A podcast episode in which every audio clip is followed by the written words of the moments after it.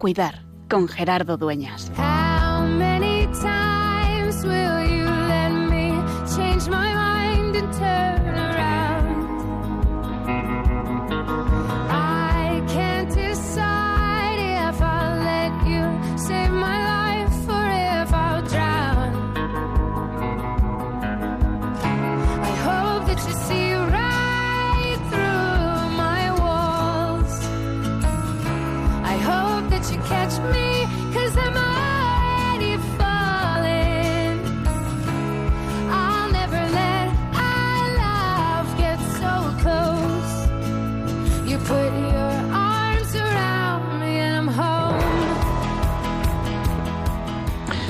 Pasado esta tarde en un seminario en, una- en la universidad, en la universidad online, eh, reflexionando sobre antropología, en un máster que, he comenzado en bioética, que ya os contaré algunas cosas.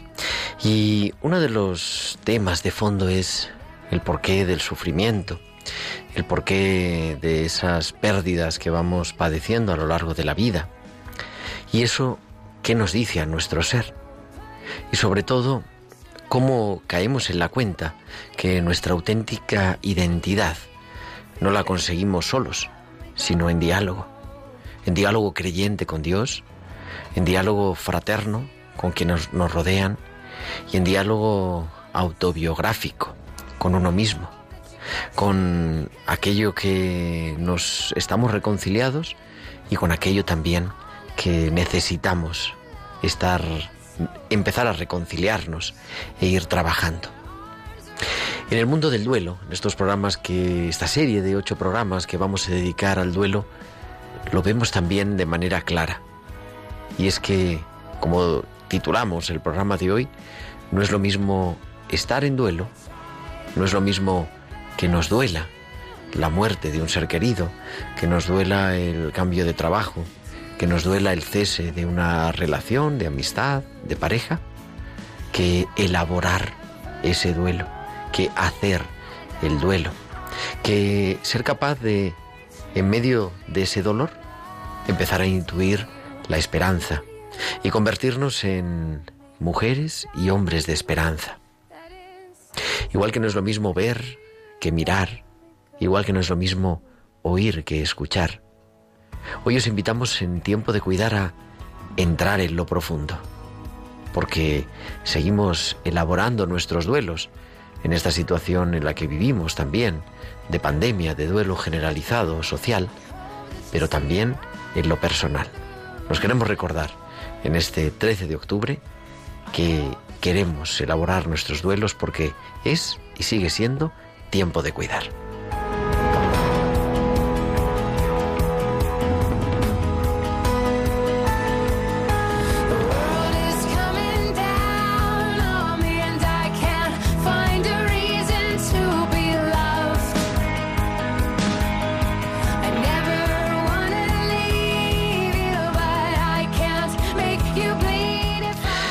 Qué tal, queridos amigos, muy buenas noches. Soy Gerardo Dueñas y comenzamos esta edición hoy. Es número Capicúa 101, la edición número 101 de Tiempo de Cuidar, el programa de Pastoral de la Salud de Radio María, en esta emisión del 13 de octubre del año 2020 que emitimos en directo desde los estudios centrales de Radio María en Madrid y nada, capitaneados en la parte técnica por Javier Pérez, que está al otro lado del cristal, de la mampara, de la otra mampara. Javi, muy buenas noches. Buenas noches, Gerardo. Y al otro lado, más allá de la mampara, al otro lado del Atlántico, está el padre Mateo Bautista, religioso Camilo, que nos está acompañando y en este su programa, en estos elaborando nuestros duelos. Mateo, muy buenas noches, muy buenas tardes para ti. Estimado Gerardo y querida audiencia desde Lima, muy buenas tardes y muy buenas noches para España. ¿Y qué vamos a hablar hoy? Pues vamos a seguir elaborando nuestros duelos. El programa de hoy lo hemos titulado eso, como decíamos en el inicio. No es lo mismo estar en duelo que hacer el duelo. Hemos tenido un montón de comunicaciones y nos encanta tenerlas. Algunos de vosotros nos habéis mandado vuestra consulta también a través de nuestras redes sociales, de nuestro correo electrónico, tiempo de cuidar, arroba radiomaria.es, tiempo de cuidar, arroba radiomaria.es y a través, siempre nos podéis conectar a través de nuestro Facebook, Radio María España, en Twitter, arroba Radio María Spain, publicando vuestros comentarios con el hashtag almohadilla tiempo de cuidar. Además, nos podéis enviar vuestros mensajes durante la emisión en directo del programa al 668 668-594-383. 668-594-383. Luego, a mitad del programa, abriremos las líneas para que podáis participar también en nuestra tertulia. Pero agradecemos a todos los que están ahí al lado. Hablaba hace un momento con María Victoria, que nos escucha desde la residencia de las Hermanitas de los Pobres en Doctor Esquerdo en Madrid. Pero nos han escrito Ángel y Silvia, Maite, Asunción, Julieta. Pues a todos os damos las gracias y os tenemos muy presentes en esta tarde de tiempo de cuidar. Así que ya tenemos todas las presentaciones, viajamos hasta el Hospital de Bilbao, a esos hospitales con alma, y comenzamos enseguida elaborando nuestros duelos.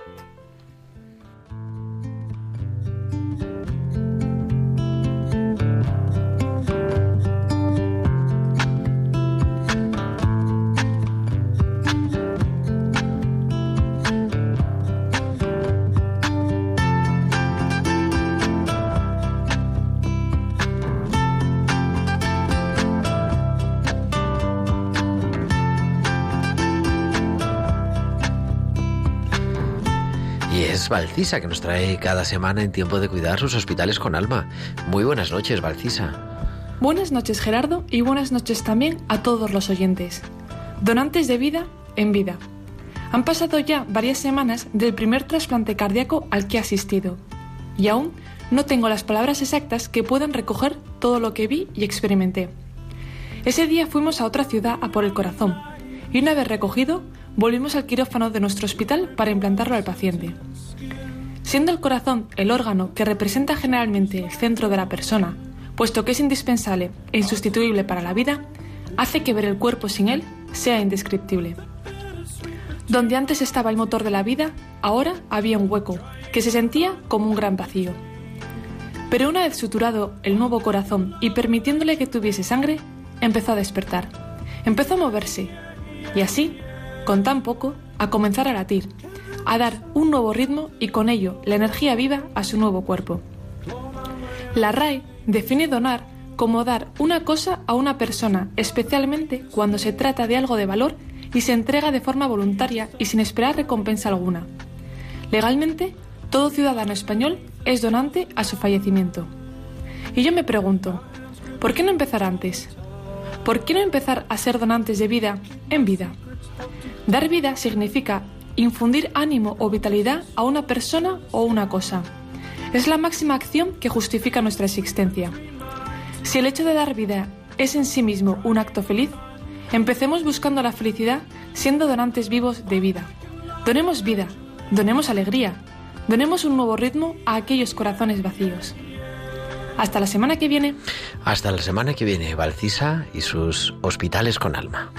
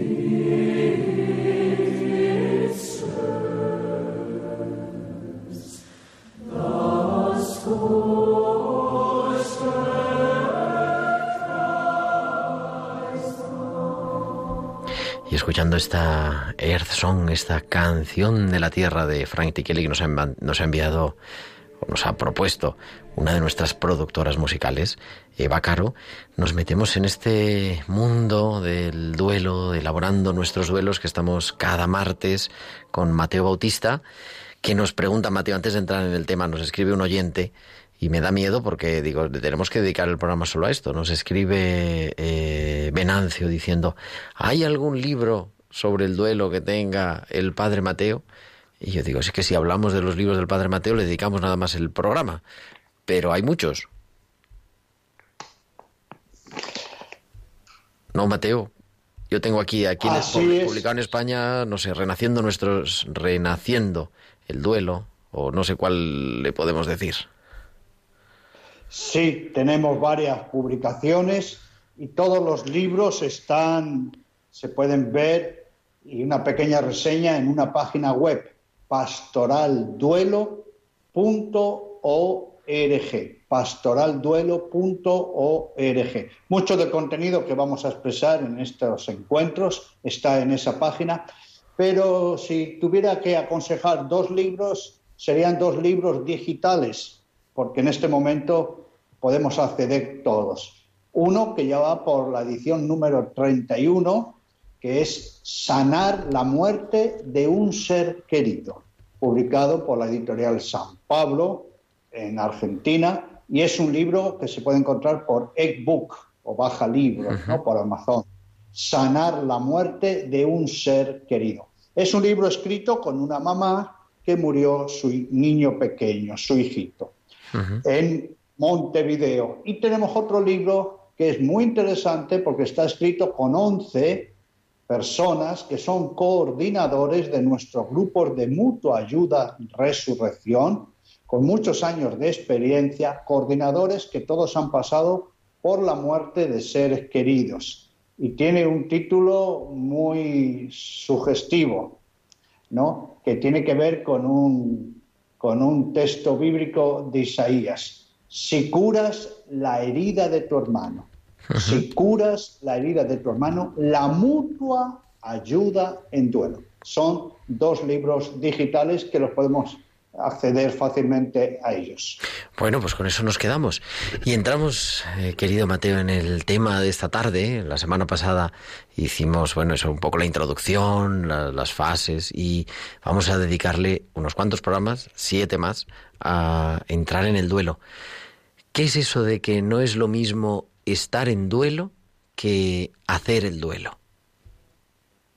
Sí, es muy bueno muy interesante hacer esta diferenciación, porque la palabra duelo en castellano es polisémica, tiene muchos significados y dispares, incluso hasta cierta manera confusos, ¿no? Para muchas personas, por ejemplo, duelo es sinónimo de sufrimiento. Estar en duelo es que estoy sufriendo. No, es bueno que hagamos una diferenciación sustantiva. ¿En qué sentido? Que hay que poner a un lado lo que es la identidad del sufrimiento que llega a nuestra vida y lo que es realmente un trabajo de duelo. En el programa anterior hemos dicho que definimos en líneas generales como sufrimiento lo que una herida provocada por muchas causas trabaja en mí, echa raíces en mí. Es la experiencia del sufrimiento. Por eso cuando muchas personas dicen, estoy en duelo, están comunicando que están sufriendo y ese estar en duelo puede implicar una actitud pasiva, es decir, soy sufriente o incluso soy víctima de un sufrimiento que me puede. En cambio, eh, hacer el duelo implica otra actitud de afrontamiento, actitud, disposición. ¿En qué sentido? Que si sufrimiento es lo que una herida trabaja y hasta me machaca, y por mucho tiempo y me hace sufrir. En cambio, duelo es el trabajo que yo hago conmigo mismo como sufriente con mi propio sufrimiento. Es decir, ha llegado un sufrimiento a nuestra vida y yo lo tengo que encarar, tengo que dialogar incluso con mi sufrimiento, tengo que masticarlo, tengo que saborear, tengo que aceptarlo tengo que hincarle el diente y como el sufrimiento produce una herida, una sangría interna, tengo que sanarlo. Porque esta es la esencia del trabajo del duelo. Ir a la profundidad del sufrimiento, meter bisturí, hacer cirugía y sanarlo. Porque lo que es claro que no podemos vivir con un sufrimiento permanente y latente. Claro, el, el, duelo que a veces nos pilla de improviso, otras veces ya lo vamos viendo, ¿no? Una larga enfermedad, por ejemplo, de un ser querido que, que va muriendo poco a poco hasta que fallece. Eh, me imagino que cuando llega a la vida es el shock, el, el dolor profundo, esa herida de la que nos habla, pero poco a poco vamos cayendo en la cuenta que no nos podemos quedar ahí. ¿no? Nos decía el otro de la semana pasada un oyente de los que nos llamaba, es que claro, eh, si hace no sé cuántos años que ha fallecido mi ser querido, ¿cómo, cómo pasar de ahí? ¿Cómo pasar de, de la herida, de la noticia, de la muerte, a empezar a hacer el duelo, a empezar ese trabajo de sanación? Sí, y eso es precisamente, por eso insistir en la palabra trabajo, laborare, elaborar.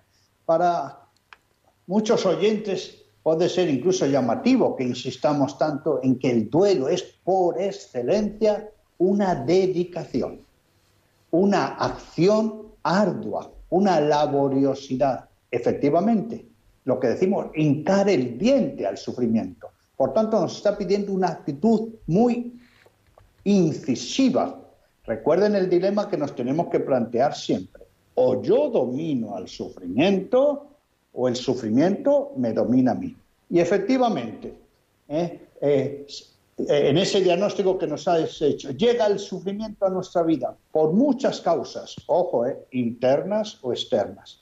¿Y qué notamos? Vamos a recordar las notas que le atribuimos al sufrimiento que yo noto que el sufrimiento tiene mucha intensidad, sí, pero que no solo me duele mucho, no solo que tiene intensidad, que tiene duración, que este sufrimiento dura mucho. Incluso conozco personas que han sufrido años. Yo mismo llevo con heridas dentro que parece que no sanan nunca. Claro, es que el sufrimiento tiene intensidad y tiene duración. Pero el sufrimiento, cuando llega a nuestra vida, echa raíces. Esto es muy importante que lo tomemos en consideración. El sufrimiento echa raíces. ¿Y qué quiere decir que echa raíces? Que una vez que llega el sufrimiento a nuestra vida es como que podemos decir que el sufrimiento soy yo. Atención con esto.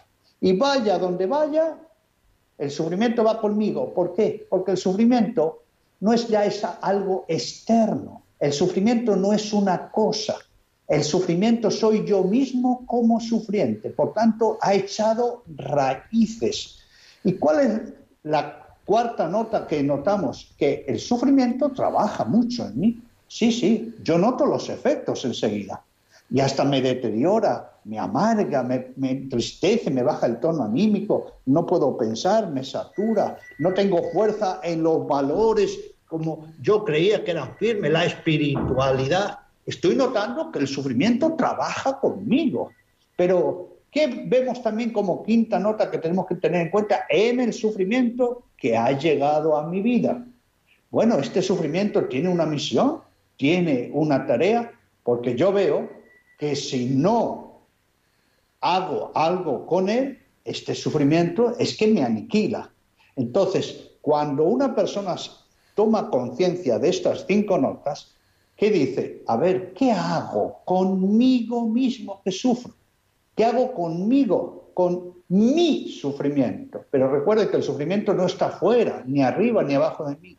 Ese ¿qué hago conmigo? ¿Cómo lo afronto? ¿Cómo lo encaro? ¿Cómo lo trabajo?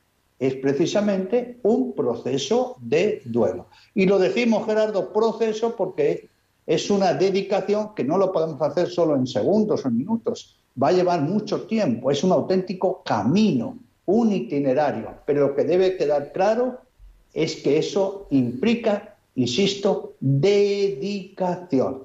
O yo domino al sufrimiento o el sufrimiento me domina a mí. Me gusta eso, ¿no? Ese, como ese titular. O yo domino al, o al sufrimiento o él me domina a mí y entonces ya dejo de ser yo. Eres el que gobierna mi vida, el que decide, el que hace que no pueda salir a la calle, el que empieza a entrar en lo cotidiano, en lo normal y, se va transformando en lo patológico, ese sufrimiento que a veces, pues más de las que quisiéramos, ¿no? Toma como la así el, la iniciativa de nuestra vida. Y yo creo que reconocemos, quizá momentos nosotros en cada uno de nosotros, no a nivel a lo mejor de mucho tiempo, pero sí en ocasiones en las que vemos eso, que ha sido, que nos hemos actuado, nos hemos movido por el sufrimiento. Y, y en algún momento ¿Cómo cambiamos ese chip para decir, no, ahora tengo que empezar ese proceso?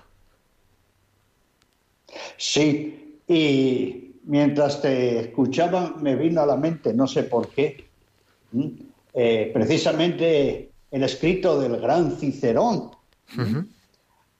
el político, filósofo.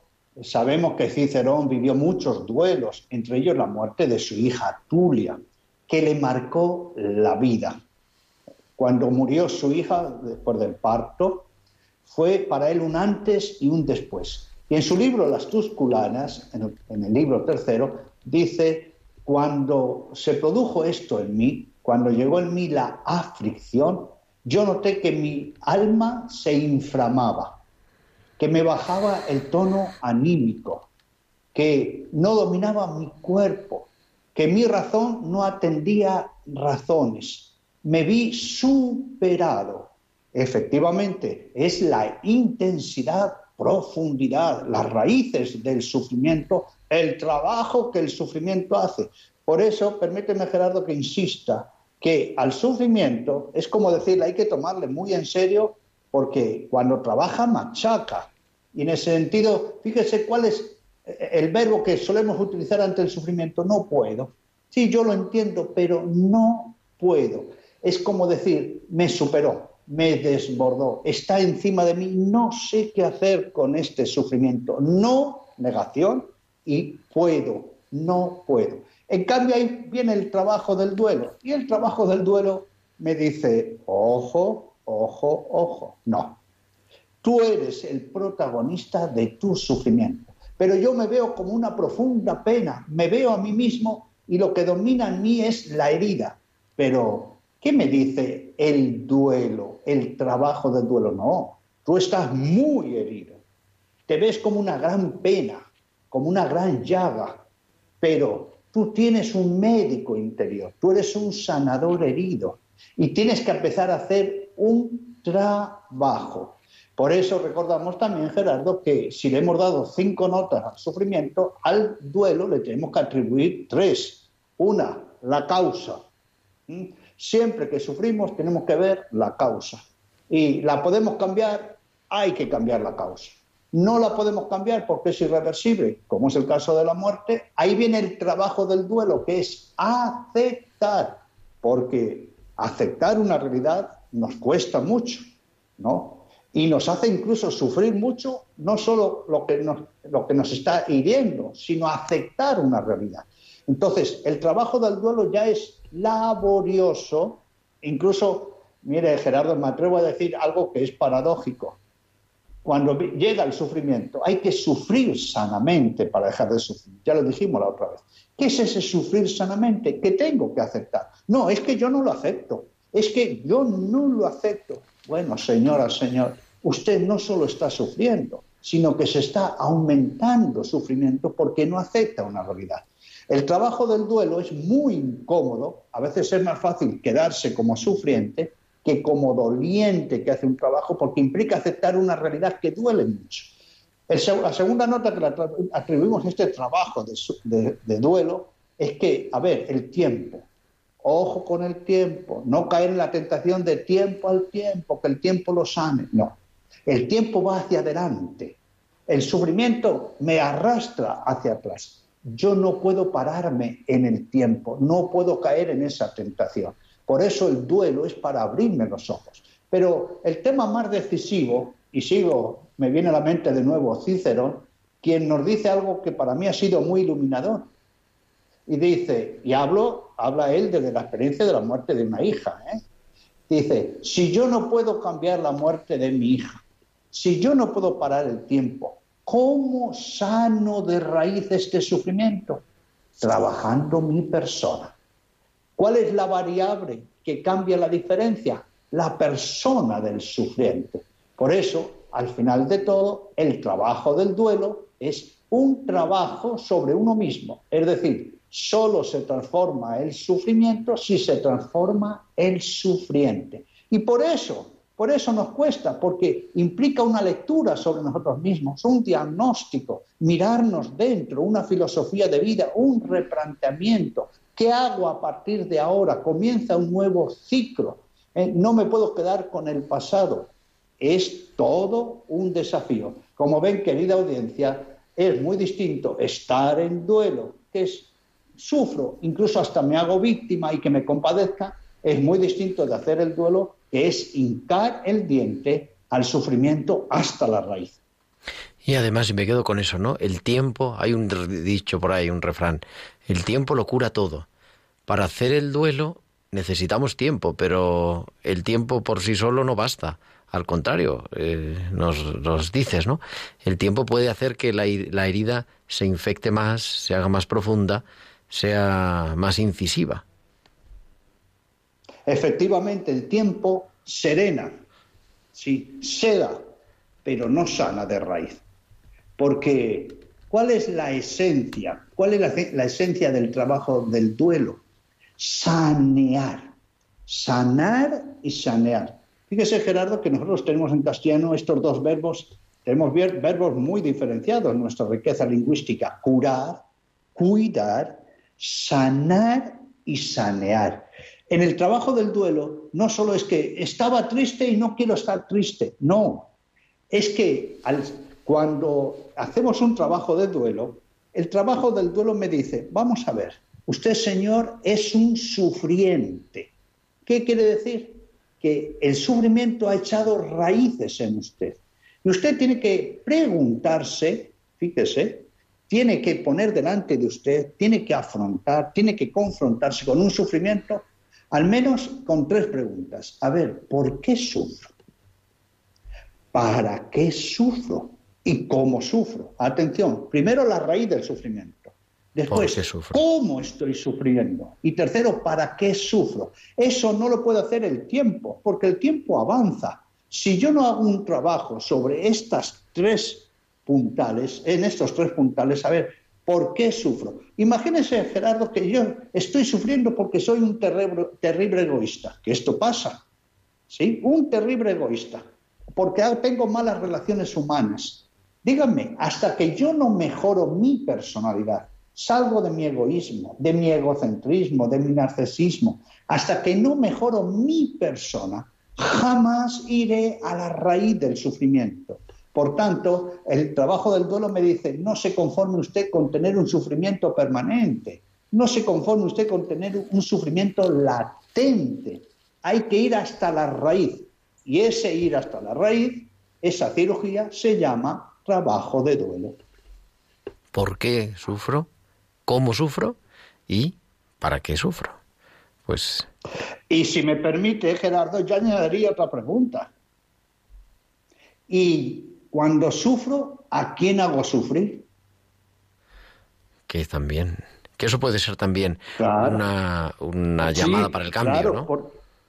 claro, porque cuando hablamos de sufrimiento, ¿eh? recordamos también, creo que lo dijimos el otro día, tenemos que tener en cuenta, a ver, lo, yo sufro, muy bien, soy el sufriente. ¿eh?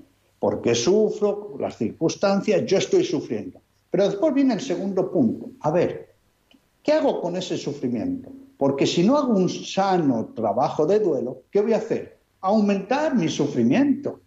Claro. Pongamos una comparación con el dolor físico. Si yo tengo una infección en un órgano y no trabajo esa infección o digo, no, no quiero verlo, no quiero reconocer la causa, que tenido un traumatismo, y que el tiempo me lo cure, yo, yo no voy a hacer nada. ¿qué va a hacer esa infección en un órgano? Va a crecer. Porque el, dolor como el sufrimiento no son neutros, no están fijos, trabajan. Pero además no solo va a afectar a un órgano, va a afectar a todo el cuerpo. Estoy aumentando el dolor. Cuando hay sufrimiento en mi vida y yo no lo encaro, ¿eh? no lo enfrento y no lo confronto, y estoy, ¿qué hago? Aumento mi sufrimiento, pero no solo aumento mi sufrimiento, atención, aumento el tiempo del sufrir. Es decir, que sufro más, sufro mal y sufro por más tiempo. Pero ojo, no termina y la cuestión. Es que si yo sufro y además me añado sufrimiento y por más tiempo, ahora viene la tercera parte. estoy haciendo seguramente sufrir a todos los que me quieren. Por tanto, también, ojo, el duelo me dice, usted en el sufrimiento no existe solo, no vive solo, no sufre solo. Si usted sufre mal, se hace sufrir a usted más y mal y por más tiempo, pero lo hace con los demás. Como vemos, sufrimos en todas las dimensiones de nuestra persona, incluido la dimensión social y relacional. Por eso tenemos que hincarle el diente al sufrimiento como protagonistas, con un trabajo de duelo. Y de nuevo el dilema, o yo domino al sufrimiento o el sufrimiento me domina a mí.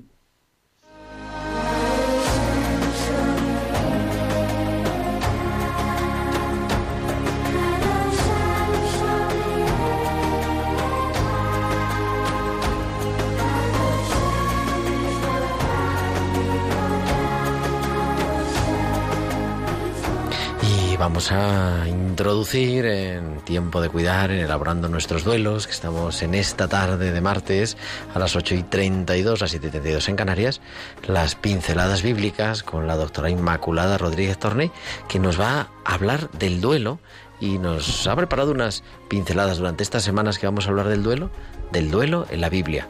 Buenas noches, Inma. Buenas noches, Gerardo. Bueno, hoy en nuestras pinceladas bíblicas eh, vamos a comenzar a recordar algunos personajes de la Biblia que hicieron su particular duelo. Y hoy justamente que comenzamos vamos a recordar a la madre de los siete niños macabeos, que por si alguien lo quiere buscar en la Biblia está en el segundo libro de los macabeos. Esta es una historia preciosa que recoge el admirable coraje de una madre que prefirió entregar a sus siete hijos al martirio antes que permitir que juraran de su fe rindiendo culto a los dioses griegos como les estaban pidiendo. Y uno de los primeros y más bellos testimonios de la fe en la resurrección salen justamente de sus labios. Estamos eh, al final prácticamente del Antiguo Testamento. Eh, le dice al, al pequeño de los hijos cuando ya le han matado a los otros seis, le dice literalmente, Hijo, ten piedad de mí, que te llevé nueve meses en mi seno, que te di el pecho durante tres años y que te he criado y educado hasta la edad que ahora tienes. Te ruego, hijo, que mires al cielo y a la tierra, que veas todo lo que hay en ellos y entiendas que de la nada Dios lo hizo todo y que de la misma manera creó el género humano. No temas a este verdugo, muéstrate digno de tus hermanos y acepta la muerte para que por la misericordia de Dios yo te recobre junto con ellos. Esto está en el segundo libro de los Macabeos 7 del 27 al 29. Esta valiente mujer creyó contra toda evidencia que su amor y su fe no podían caer en el vacío y esforzó la fe con esa expresión que a mí me gusta tanto que empleaba San Pablo y más tarde Santa Teresa la empleaba también cuando quería animar a sus hijas, las monjas de, del Carmelo, ahora que se acerca la fiesta de Santa Teresa. Esta esforzada madre animó a sus hijos en el momento de morir con la esperanza en que Dios les daría la vida más allá de lo evidente, de lo tangible y de lo inmediato.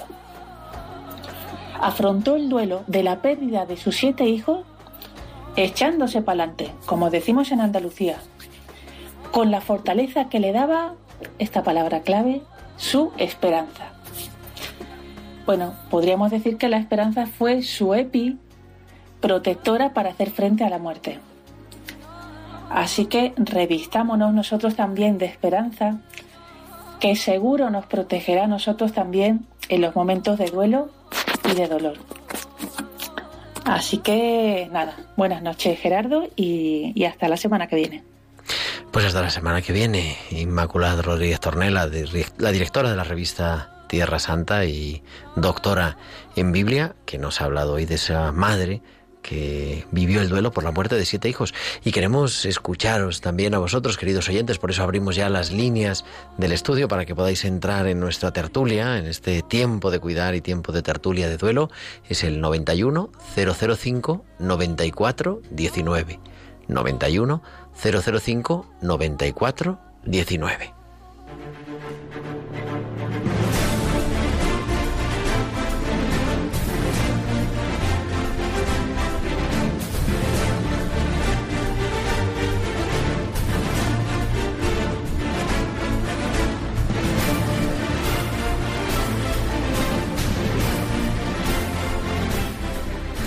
Y continuamos en directo en tiempo de cuidar, en este tiempo de tertulia. Y querido Mateo, nos escribe una oyente de Radio María que pide que no digamos el nombre y nos comenta una experiencia, antes de que demos paso a los oyentes que nos llaman a nuestro teléfono de directo, diciendo que eh, tras el fallecimiento de su hermano y posteriormente de su madre, así como de otros miembros de la familia, dice que le ha ayudado mucho el solicitar en la iglesia que se oficie un año de misas del difunto el día de cada mes, asistir con dolor, pero también con esperanza durante el primer año a esas misas, rezar, visitar el panteón y, cuidar el lugar donde sus seres queridos descansan y también pues seguir solicitando en cada aniversario. Dice, ha sido una total ayuda y alivio psicológico y anímico para el espíritu. ¿Qué le podemos decir a esta oyente que pues se ha valido también, ¿no? de este recurso tan importante para afrontar el duelo? Sí, y agradecemos este eh, aporte, esta comunicación, porque ya Gerardo nos está recordando que el trabajo del duelo es multidimensional. Y esto siempre es bueno que lo recordemos. Es decir, que lo tenemos que trabajar al unísono en las seis dimensiones básicas de la persona. La dimensión corporal. Tenemos que cuidar nuestra corporidad. Fíjese que se escucha tantas veces, uy, en pocos meses se ha deteriorado como en años. Claro, porque el sufrimiento, recuerden, pasa factura, el sufrimiento es laborioso, trabaja. El sufrimiento, ¿cómo nos afecta? En el mundo emocional. Se cae el ánimo, el estado anímico, ¿eh? Eh, nos distorsiona los sentimientos, viene el miedo, en los constructos afectivos, las culpas, los apegos. Viene la dimensión mental, precisamente cuando nosotros estamos diciendo que el trabajo del duelo hay que eh, eh, hacerlo, realizarlo, practicarlo con un dilema, o yo domino al sufrimiento, el sufrimiento me domina a mí, y que no me puedo quedar con la idea de que nunca más voy a ser feliz. Esto no lo puedo superar o eh, eh, culpabilizarme, traer ideas insanas, que se me baje la autoestima, que yo me deteriore. Ojo con esas ideas insanas. Pero es que el sufrimiento hay que trabajarlo también desde la dimensión relacional, pedir ayuda, dejarse ayudar, los vínculos, no encerrarse, no hacerse una nuez, y hay que trabajarlo donde los valores, en los valores, la fortaleza, la templanza. Acabamos de escuchar a esta madre de los macabeos que le matan, le degüellan a siete hijos delante de ella y después muere ella. Cómo se agarra a los valores y la dimensión espiritual religiosa. ¿Por qué? Porque no podemos sufrir sin luz, no podemos sufrir sin esperanza. Y atención, no podemos sufrir sin amor. Por eso el trabajo del duelo no solo es curar una herida, es cuidarnos y cuidar a los demás. Y no olvidemos que es, no podemos hacer, y como creyentes, un trabajo de duelo sin Dios, sin su gracia, sin su presencia. ¿Cómo no vamos a aferrarnos a Dios, como nos dice esta señora, que precisamente Dios Padre pasó por el duelo de la muerte de su propio Hijo? Por tanto, no olvidemos que este trabajo es multidimensional y hay que recaudar todos esos recursos y muy importante, siempre pedir ayuda y dejarnos ayudar. Y sabemos que hay gente que nos quiere y Dios nunca nos, nos va a dejar de lado y tenemos toda su gracia y su Espíritu Santo. Y se incorpora a nuestra tertulia un oyente que nos llama, que ha llamado al 91005-9419. Amiga, muy buenas noches. Hola, buenas noches. La escuchamos rápidamente. Bueno, pues quería decirle que, que, sí, que lo que está diciendo la persona que está hablando tiene la razón porque he, he vivido eso. Yo murió un hijo a los 30 años y la verdad lo pasé muy mal y como de momento me revelaba por qué había muerto mi hijo. Pero después, mm, después yo iba a la iglesia y decía, Dios mío, si mi hijo nació porque tú me lo diste y después ha muerto, bueno, lo pasé los primeros tiempos muy mal, pero yo sola fui saliendo de ello y, y, dándole vueltas a mi corazón diciendo, si yo no soy la que ya puedo que mi hijo venga, es que no tengo que aceptarlo, la vida es así, igual que mi hijo ha muerto, puedo yo morir en cualquier momento. Entonces eso, eso me fue dando fuerza, me fue dando fuerza y por supuesto no olvido a mi hijo, pero no sufro de la manera que sufría al principio. Pues muchísimas gracias. Te contestamos a través de las ondas, porque se nos acumulan las llamadas. Mateo, el dolor de la muerte de un Sí. hijo, siempre hemos dicho, ¿no? Un dolor profundo. Es como que a una madre le sacan las entrañas. Después de la muerte de un hijo hay un antes y hay un después. Hay todo un replanteamiento. Y efectivamente, la muerte de un hijo, y me atengo a las palabras de la señora, es una revelación y una revelación. ¿En qué sentido? Eh, utilizando este juego de palabras que nos da profundidad. Que viene la rebeldía. ¿eh? ¿Cómo puede ser? ¿Eh? Aceptar que mueren las propias entrañas, porque con la muerte de un hijo muere, muere parte de un padre, de una madre, de una familia. Pero después, recuerden, el trabajo del duelo es un trabajo de revelación. Al sufrimiento hay que sacarle hasta provecho, hasta jugo. Si el sufrimiento trabaja y nos machaca, el trabajo del duelo es precisamente para decir, todo este sufrimiento es inútil, no me ha enseñado nada, no me ha madurado nada. Eh, el trabajo del duelo es, insisto, muy duro y a veces muy incómodo porque me obliga a replantear incluso las ideas existenciales, las ideas nucleares. Bueno, aceptar una realidad que nadie la quiere aceptar de entrada y sobre todo un cambio, un crecimiento, una madurez. Es el trabajo del duelo. Por eso yo lo digo también con toda sinceridad.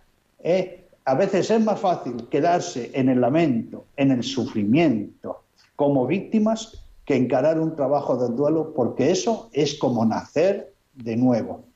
Las personas, antes o después de un gran sufrimiento, no son iguales. Ojo, para mejor o para peor. Todo depende de cómo hayan hecho ese trabajo de duelo. Y te nos incorpora otro oyente también. Muy buenas noches, amiga de Tiempo de Cuidar. Te escuchamos. Pues no la escuchamos. Vamos a. También me parece que está. A ver, la están recuperando la llamada porque sonaba que está en el coche. Vamos a ver si la recuperamos ya. Nos dice nuestro compañero porque están llamando. Tenemos varias llamadas, algunas personas además que quieren un poco permanecer ahí al, al otro lado. Muy buenas noches. Hola, buenas noches. ¿Le escuchamos? Pues mire, yo hace, mi hermana va a hacer cuatro años, ahora el día 19 que falleció, era religiosa, no tenía otra hermana. Y mi marido se fue, cinco meses después. Y es un duelo que no se me va de la mente. Esa dureza, ¿verdad? La muerte de una hermana, la muerte del marido. Pues le decimos, le, contesta el padre Mateo desde Lima, Eslotorado, por la radio. Bueno, Gerardo, yo, si pudiera, yo me gustaría seguir escuchando un poquito más a la señora. ¿Es posible? Vamos a ver si está ahí, porque sí, Sí, sí, que le que mi, escuchamos. herma- mi marido ha sido 19 años de enfermedad, pero he sido muy feliz pero ahora echo mucho de menos.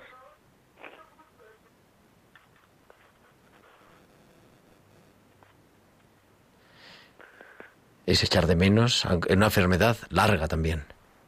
Muy larga.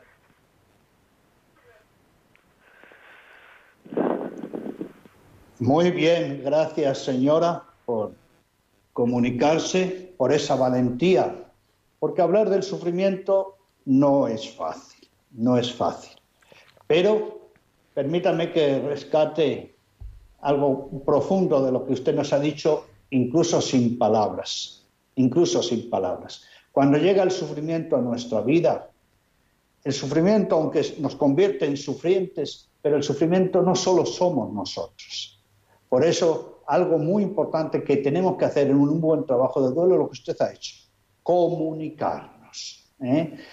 Ante el sufrimiento tenemos que trabajar tres expresiones, comunidad, vínculos, comunicación, hay que hablar, dar palabra al sufrimiento y comunión, dar y recibir, no solo desahogarme, también escuchar orientaciones. El otro punto que rápido, me gustaría decir es que el, el, trabajo del duelo no es para olvidar, no, por favor, no. El trabajo del duelo es para, no para dejar de recordar, por Dios. El trabajo del duelo no es para dejar de pensar en el ser querido, es todo lo contrario, es pensar con serenidad, ¿eh? con aceptación. Incluso es pensar sufriendo. Esto es muy importante. Sí, sí, sí, sí. Es pensar incluso con culpas. No pasa nada. Porque en este trabajo de duelo, recordamos lo que nosotros decimos N, N, N. Todo esto es normal, natural y necesario. Por tanto, no hay que privarse de un proceso, de ser pacientes. ¿Eh? Y sobre todo, hacer un trabajo en las seis dimensiones. Pero algo muy importante quiero decir, y de nuevo acudo a, mi, a nuestro amigo Cicerón Cicerone. y a todos los antiguos que nos decían esto. ¿eh? Mire, se puede vivir con una tristeza, pero lo que no se puede vivir es con una pena metida en la raíz del alma. Por eso, señora, usted tiene que hacer un camino, vaya con calma, pide ayuda, desahógese, escuche a los demás, pero recuerde, hay que meter el bisturí para sacar la pena del alma. Y ha entregado a su hermana, a, sus, a Dios, algo muy importante. Pregúntese usted, su hermana, su querida hermana, ¿qué quiere de usted? Y algo muy importante, haga un duelo con esperanza. Y viajamos hasta Córdoba porque es Paqui la que se incorpora a nuestra tertulia de tiempo de cuidar en elaborando nuestros duelos. Paqui, muy buenas noches. Hola, buenas noches. Mire, yo me quedé viuda en diciembre y estaba cuidando de mis padres. Entonces me sentí como culpable porque mi marido duró un mes, ¿no? Entonces me sentía culpable culpable porque no podía, no sabía cómo hacerlo, ¿no? O sea, cuando me di cuenta que estaba malo me fui con él, ¿no? Pero luego he tenido una culpabilidad, pero de escuchar a vosotros, de verdad, que me entra una calma y una paz y una tranquilidad porque estoy viendo que estoy haciendo lo que tuve que hacer. O sea, mis padres estaban mayores, me necesitaban, él estaba bien, porque me tengo que mortificar que no estaba con él. Entonces, de verdad, me dais la vida, porque es que cuando me siento mal, lo único que me voy es al sagrario. Y gracias a que soy cristiana, de verdad que lo estoy llevando esto, como estás diciendo en el programa, ¿eh?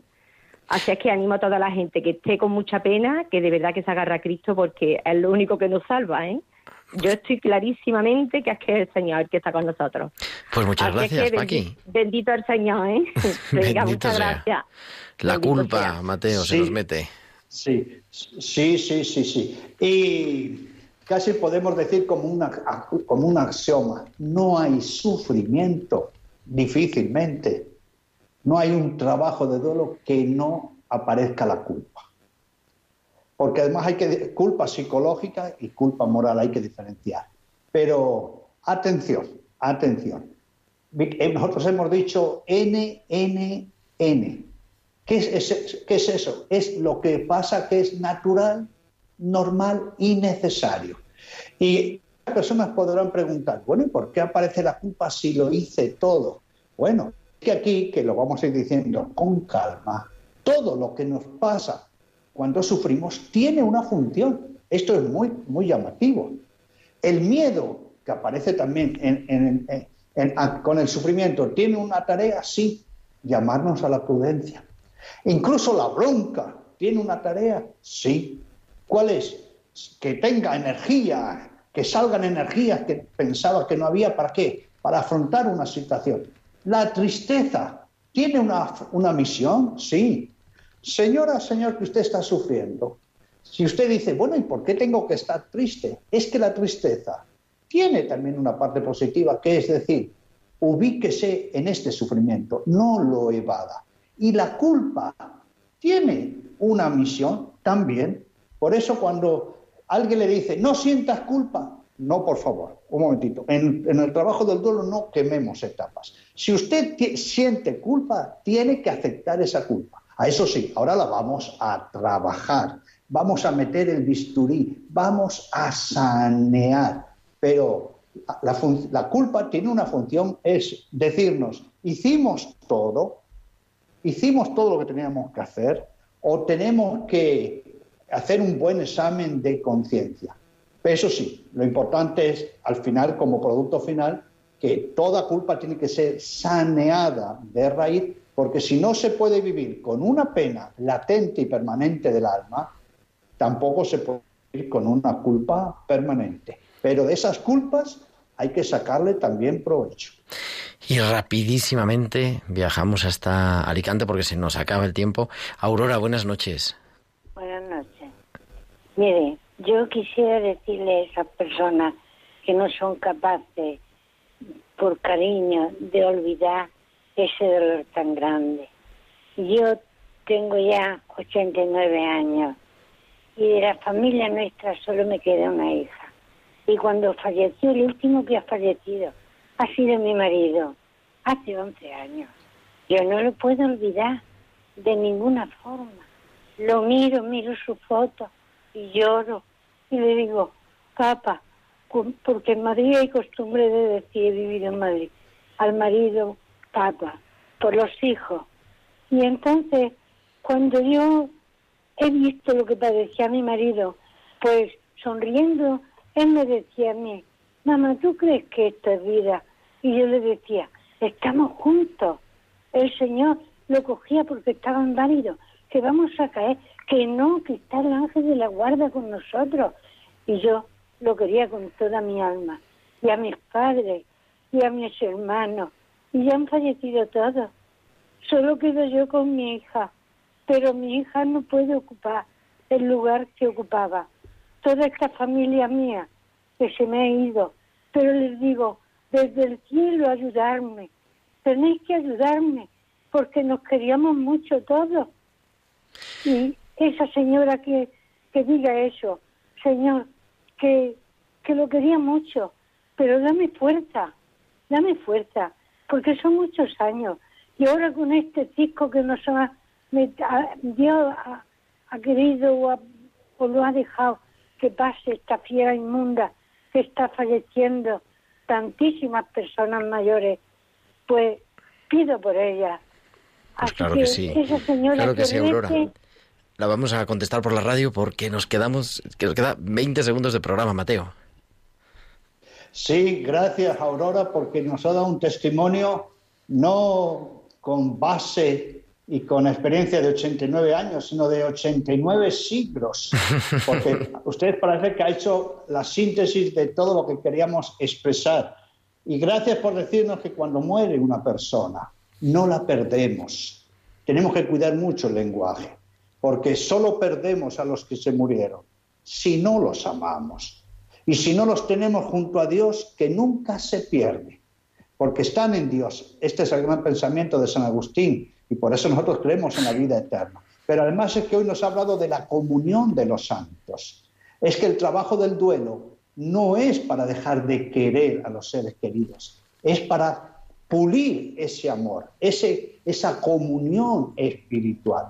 Pero además usted nos ha dicho otra cosa, que no es para olvidar. Mire, olvidar, cuando alguien dice, no, yo si quiero dejar de sufrir tengo que olvidar. Por favor, esa es una persona desgraciada, infeliz, ignorante. ¿Cómo vamos a olvidar a los que hemos amado? Al contrario, El duelo es para pulir el amor, para acrecentar el amor, para liberarlo de apegos, para llenarlo de esperanza.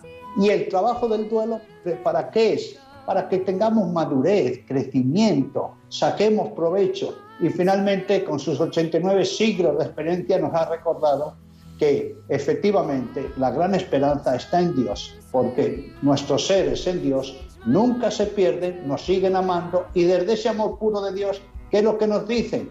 Mira, sufrir más por mí no es quererme más. Ellos quieren que nos amemos y en ese amor pulido que nos cuidemos. Y siempre con mucha luz y con mucha esperanza. Pues querido Mateo, nos escuchamos la semana que viene para seguir elaborando nuestros duelos. Gracias Gerardo, gracias querida audiencia, estoy muy contento por estos testimonios y lo importante es que nos sigamos psicoeducando, pero no olvidemos, no se puede vivir con una pena permanente y latente en el alma. Eso es el trabajo del duelo. Pues la semana que viene, el próximo martes, 20 de octubre, a las 8 de la tarde, las 7 en Canarias, estaremos aquí, en Tiempo de Cuidar. Muchas gracias a Javi Pérez en el control de sonido, a Tibi López que nos prepara la producción y a todos vosotros. Hasta la semana que viene. Un abrazo de vuestro amigo el diácono Gerardo Dueñas. Han escuchado Tiempo de Cuidar con Gerardo Dueñas.